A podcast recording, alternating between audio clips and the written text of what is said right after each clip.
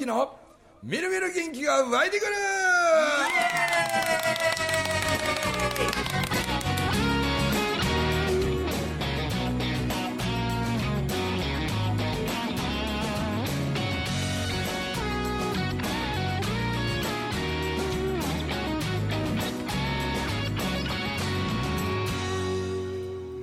はいおはようございます。おはようございます。おはようございます。いいんですよあの外野のお二方もが外野ね呼んでもないのに大阪からはい。美子さんと久とはい。二人ではい。笑い声だけでちょっと参加されるかと思いますということでね、はい。あ12月の22日の、はいえーあれはどうなっていくんかな、まあ、考えたら今年1年、うーん。まあそのあっちこっちで五円紬大学とかやらしてもうてとか、まあ、公演、まあ、相も変わらずいろいろ行って、はい。やけどなんか特に多かったかなというのがあのね全盲のひらりちゃんとの、うん、そうですね。あのイベントがね、はい。なんか非常に多かったんで。はですね。なんかでクリスマスあたりにそのひらりちゃんの地元の新潟でなんかやりたいなってお母さんが言っとってんけど、はい。けどなんかちょっと一風変わったことをやろうよと、い。変わったこと。でそのひらりママとうちのウォーリー君とではい。なんかオフ会みたいなことをするという話で、うん。どんなふうになるのかな。いや、めちゃくちゃ面白そうやなと思います。このチラシ見ましたか？いや見てない秘密の夜会、はい。何が秘密なんや一緒に遊びましょうっていうような。ろあ一緒に遊びましょう、はい。うんまあなんかちらっと言ってたのはあのひらりちゃんってやっぱこうあってステージ上がると、はい。めっちゃプロ意識高いからうんだからそのピアノの調律一つとか、うんあの PA さんっていうかあの音響さんとのやり取りも、もうすごいそのひらり流のなんかこの心地がいいというものをなかなか理解してもらえなかったりするとなんかやたら不機嫌になったりとか、うん。でこの足元に置いてる自分の声やなピアノの音がこう、うん。返ってくる返しのスピーカーのそれの加減がどうやなこうやなとか、まあ、結構そういうことは、まあ、プロとしてはい。かなりうるさいところあんねんけど、意外とそのステージ降りりゃもうざっくばらんなんでうん。あのだってね本当ねマニアックですよあの子。マニアですね。例えば自分でご飯食べてる時に、例えばこう漬物を食べるとするでしょ、はい。あのきゅうりのきゅうちゃんとか。できゅうりのきゅうちゃんとか食べたらパリパリパリいう音してますよ、その咀嚼音を録音すんねん自分で、ああはいはいはいはいであの、ね、納豆とかさ、はい。オクラみたいなああいうネバネバしたようなもんを食べてる時のその音を録音してたり肉食べてる音のあれを録音したりもうねいろんな食材によって噛んだ時の音が自分はこの骨を伝わって分かるわけでしょうけど、その具体的に外にどう出てんのかなみたいな自分がご飯食べてる時の咀嚼音をずーっと録音しててほいで移動中とかになんか目閉じて「おヒラリー今何聞いてんのえ今？今私なんかご飯食べてる時の咀嚼音聞いてんの?」みたいな「はあ?」みたいな「おっちゃう」みたいな。けど本当にねこう今ここにも7人おるあ6人おるわけでしょ、はい。で6人おってご飯食べようかって食べてたら喋ってんのは文明さん喋ってるとか、はい。であとはみんななんか食べてるとかっていうみーこさんが、今あ今みーこさん唐揚げ食べたなとか、うん今横の久は白いご飯食べたなとか、大体何を食べてるか咀嚼音全部聞いてんの 噛んでる音で、うん。だからもうちょっと噛んだ方がいいと思いますよみたいなこと言ったあり飲み込むのが早すぎるとかさ、ね見てる人以上に分かってるみたいなそうひらりちゃんはなんか何聞くもなんか倍速で聞いてますもんね。倍速倍速。ね。早いですもんね。聞き取れないですもんねあの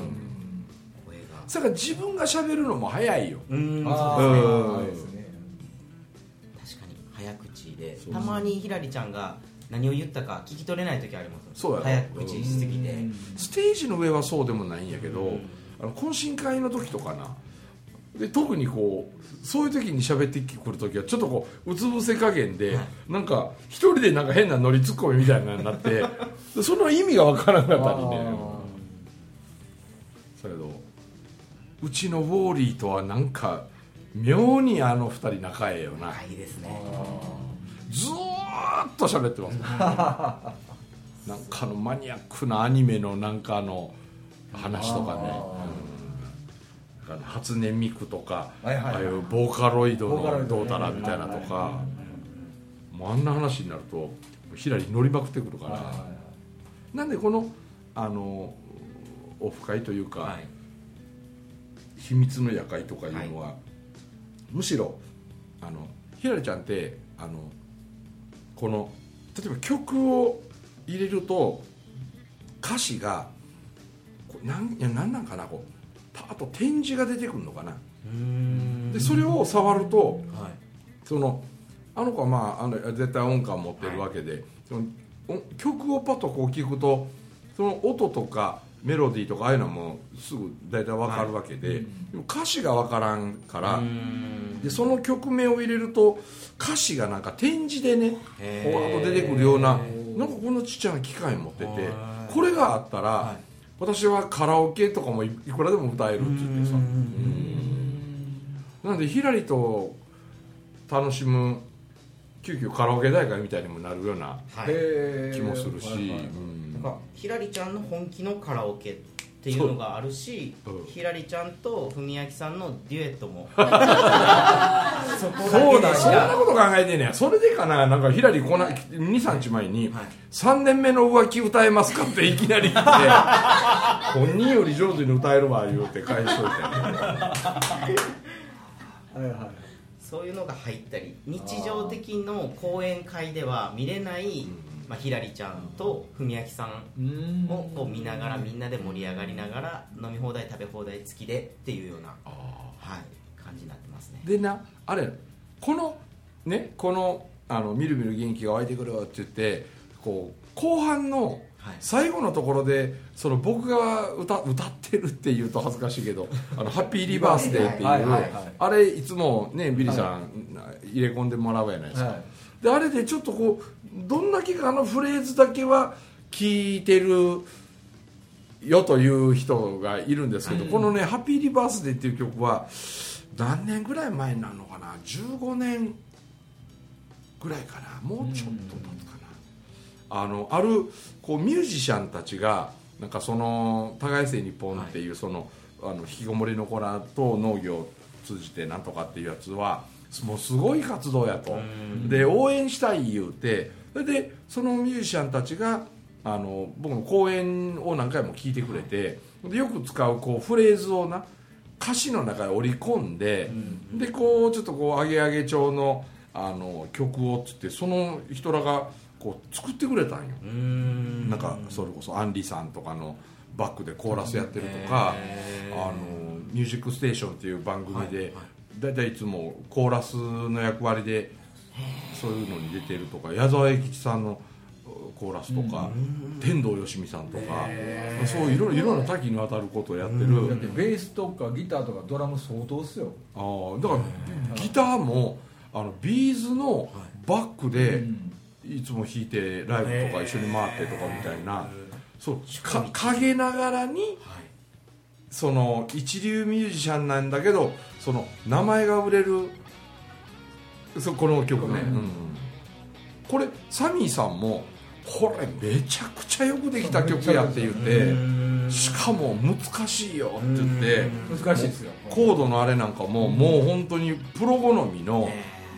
うん、これはようできた曲や言うてっていうそんなみんながなほんまに気持ちで作ってくれてほいであのあるまあちっちゃなスタジオでそう俺に歌えって言うてはい。で歌えって言うてでその一人が歌ってくれてるやつをこう何遍も何遍も聞いて覚えてそれでこう歌うんよ。で例えば「ノックしても返事がないから」っていうその「ノックしても」の「も」が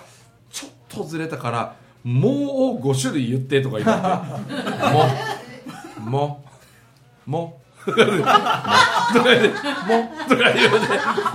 もう、もう、10回ぐらいもう言わされて、7つ目がちょうど合うわ言うから、7つ目のもうそこにペコって貼り付けんねん。えなんで意外ともプロのシンガーたちも、ちょっとプロやけどあんま上手やないとかいう人は、そうやって貼り付け貼り付けしながら、CD 作り込んだりするんよ、言うて。全部組み込んでいくんですよねなんかね、パソコンで。7つ目の「も」がいいもう10個言ってとか言われて、え、もう10個？も。う、も。う、も。う、その様子を撮りたいです。も うもう言う。だけど、あの、この間の静岡岩田で、ひらりちゃんとやった、まあ、その2週間前気仙沼ね、はい。宮城の。でそのとの気仙沼の時にひらりがちょっと僕を驚かそうとして、ほんでその気仙沼の主催してくれたねあの小野寺健ちゃんとはいで、で健さんがあの健さんとひらりのお母さんやり取りしてるうちにあの「ハッピーリバースデー」の曲、まあ、いい曲なんでって言って CD 送ります言うて、うーもう数少なくしか出回っていないあの歌ってる僕が歌ってる CD がひらりとこ行ってしたらひらりがそれをね自分で耳でコピーして、で自分流にアレンジしてちょっとひらり流に、ほんでその気仙沼のステージの最後の曲で「ハッピーリバースデー」をひらりが弾いて歌ったんですよ、うん。なんかその日に限ってウォーリーがなんかしらんけどもう後半になってきたらいや今からのやつはね絶対あの音のええところで聞いといてほしいから客席で聞いててって言うからあそうかって。そうやなってほなそうしようかって言って客席で聞いててでもう時期終わりそうやからもう舞台袖行かなあかんわと思ったらウォーリーが「いやまだまだまだあと1曲あと1曲ある」って「もうなんやねん」って言うてたらハッピーリバースやった僕なんか泣いたですもん。うん。でそれまでに僕の一人喋りで喋ってたそのワードがその曲の中とかに結構入り込んどるからそれ それもあってだってあの「ハッピーリバースデー」っていうあの曲その気仙沼の人ら初めて聞くのに、その曲でもう泣いた人いっぱいよってなんでその僕とひらりのデュエットっていうのは、あのもうそれそれ用のピアノでひらりがカラオケの音源を作ってくれたからだからその22日のオフ会のその時はひらりがピアノを弾いてとかああいうことは会場的にもちょっとできへんらしいからなん。かそのカラオケにいろんな遊びをたくさんぶち込んでで、えー俺が歌う僕が歌うでひらりがコーラスでとかやってみたいなことやろうとか。でそういう面白いをいっぱい入れ込もうかみたいな。え確かに「ハッピーリバースデー」めっちゃいい歌ですよえね、うん。なんかな、はい。本当いいですよ。うん。あの曲聴いたら元気にもなりますし、うーん。ふって気づかしてもらえるんで、あの歌僕もよく聴くんですよ実は。あそうなんだ、はい、ね持ってるんで CD も。えそうなんですよ。あの曲好きです。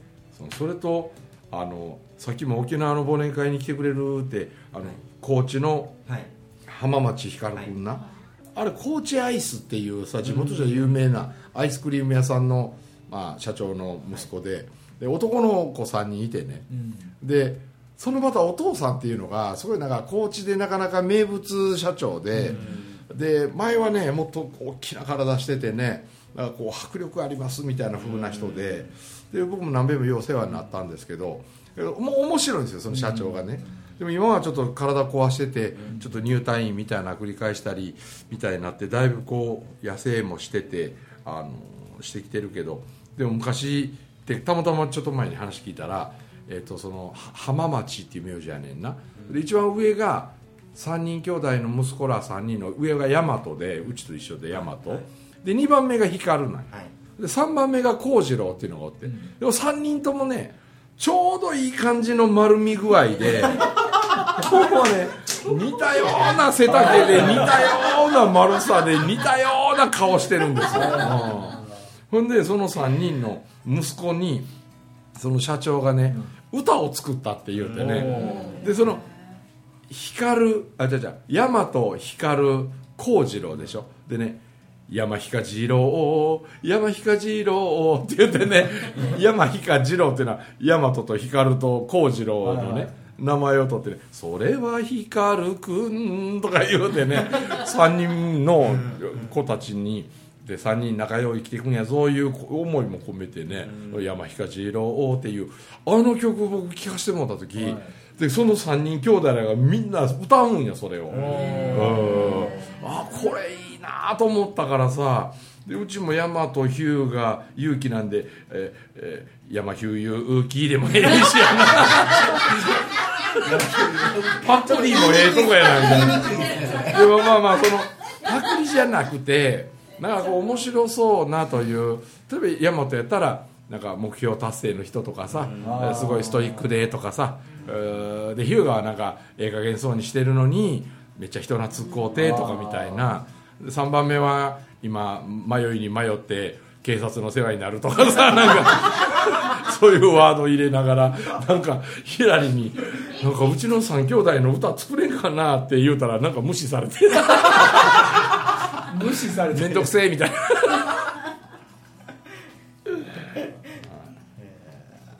でもねそんな兄弟の歌とかあったら面白いよな。そうですね。一生の思い出になりますよね。なんかな。うん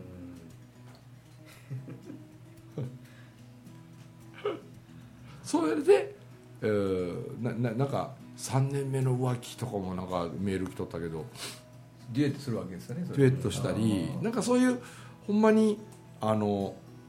あのななんかねは喋りながらいろんなこう曲とか、あのひヒラリーと喋ってるとね本当あいつあのなんかあのメイド喫茶とか大好きなんですよ、あ。ーなんで俺もういつもねああ今日会うたら3週間ぶりかなとか一月ぶりぐらいかなとかっていう時はいつもなんかえーお母さんとひらりとなんかオーリーがおってみたいなところにな僕がこう楽屋入ってったりとかしてすると「あひらりさん今日もよろしくね」とかって言いながら行くと「あご主人様お帰りなさい」とかとか言うてもうメイド喫茶帳に大体こう挨拶してきたりとかしてでなんかそれとかねなんかあのとね昭和の頃のエレベーターガールはだから6階でございますとか言うてね。でこの平成からなんかあのテープの音が変わり始めたっていうそんな違いとかねそれとかねもうなんかマニアックなこととかいろいろずっとか言うてるかと思ったらあのキャンディーズの「雪が溶けて川になって」っていう春一番あれもあれ戦略的にやってたんかどうかわからないけどランちゃんスーちゃんミキちゃんの3人が3人揃って「雪が溶けて川に」って言って必ずしゃくり上げるって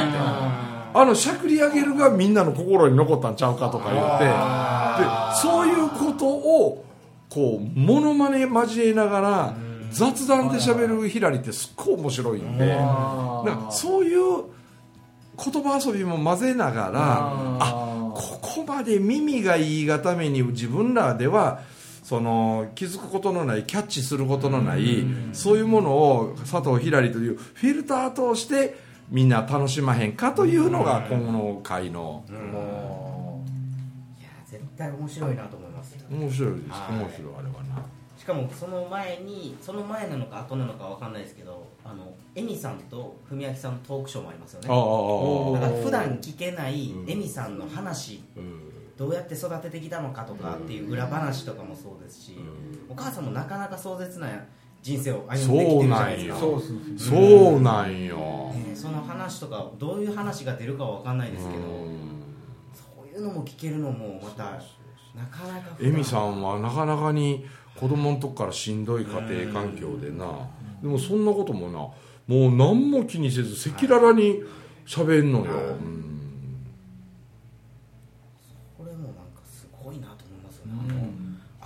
ンとしてあっけらかんとな、うん。高校時代のだから新潟でそうやってひ僕とひらりのそういうなライブみたいなことやるとかっていう時もスタッフとかでエミさんのお母さんの友達らがね、もういっぱい手伝いに来てくれるんですよ、で陸上部仲間とかね、ほんでねなんかねすっごいたくさん手伝いに来てくれて、ほんでだってもうエミさんかってもう50あ50にはならんか。45ぐらいなんかな。何歳なんですかね。まあ、そんなもん45ぐらいかな、でも45歳でさ高校の時の陸上部の同級生とかクラスの友達とかがだって10人も15人もとか撤退に来るってなかなかにないと思う、ないないないそのね同級生の人らももうエミはもうなんとかでこんなして同級生をほんまこいつこき使うんよとかって言いながら、でもねみんながなんでこんなに、そのエミとヒラリーを応援してみんなが手伝いに来るかって言うたらもうもともとたどっていくとやっぱ高校の時とか、エミは本当に大変やったんやって言うてな、うん。でその例えばお金のことも大変で,、でもういつもね夜中までアルバイトして仕事してで部活もある程度部活出るけどごめん私仕事に行かなあかんからっつって部活途中で切り上げて走ってアルバイト先向かっていってそこから2つも3つも夜中まで働いてとかしてそれでみんなと同じ練習できひんかったからって言って朝早くから来て1人で陸上の練習やってたりとか。でその姿見てた自分らはねあ同じ高校生でエミは本当に家を支えていかなあかんって、であんなに働いて寝る時間も少ねえのに朝一から一人で練習してで記録が少しでも伸びればみたいな。でもそんな時から愚痴一つ言ったことないってもうエミがしんどそうな顔してるとこ私ら見たことないって。でも絶対しんどいはずやのにしんどそうな顔すら見せんかったって。だからうちらは何年経ってもエミの応援団なんやって言うて。ああの時のことがもう残ってるんやって言うてな、あんなん聞くとまたグッとね。ねそうですね。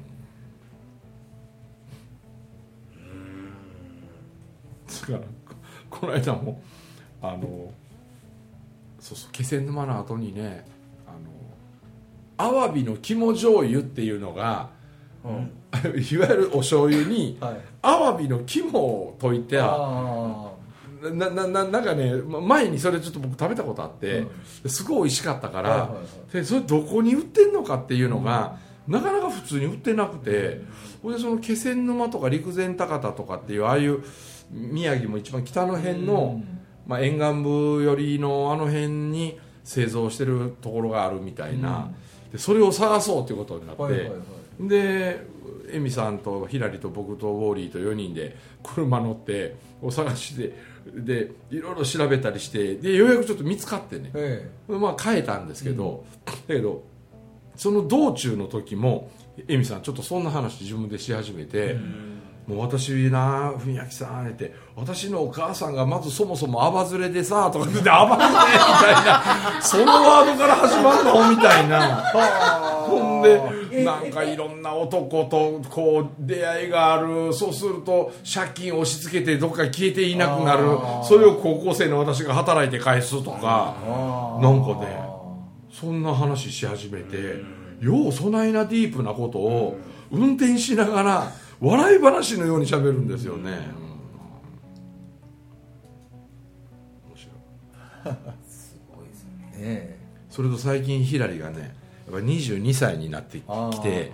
で小学校6年生か中学1年の頃から、まあ、僕知ってて、はいでするとそうちっちゃいうちはさなんかこうやっぱ僕らも扱いが子供の扱いにこうなるでしょ、はい。最近ヒラリちょっとその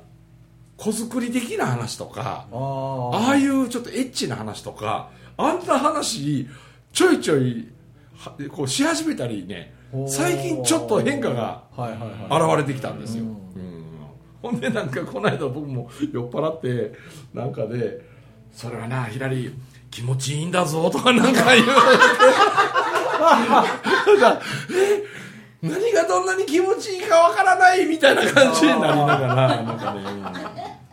もしかするとこのオフ会ではなんかうヒラリーに対する性教育とかそんなのが始まるかもしれないじゃん。ね。でもなんか本当あの子はなんか天才ですよ。天才ですよね本会えば会うほど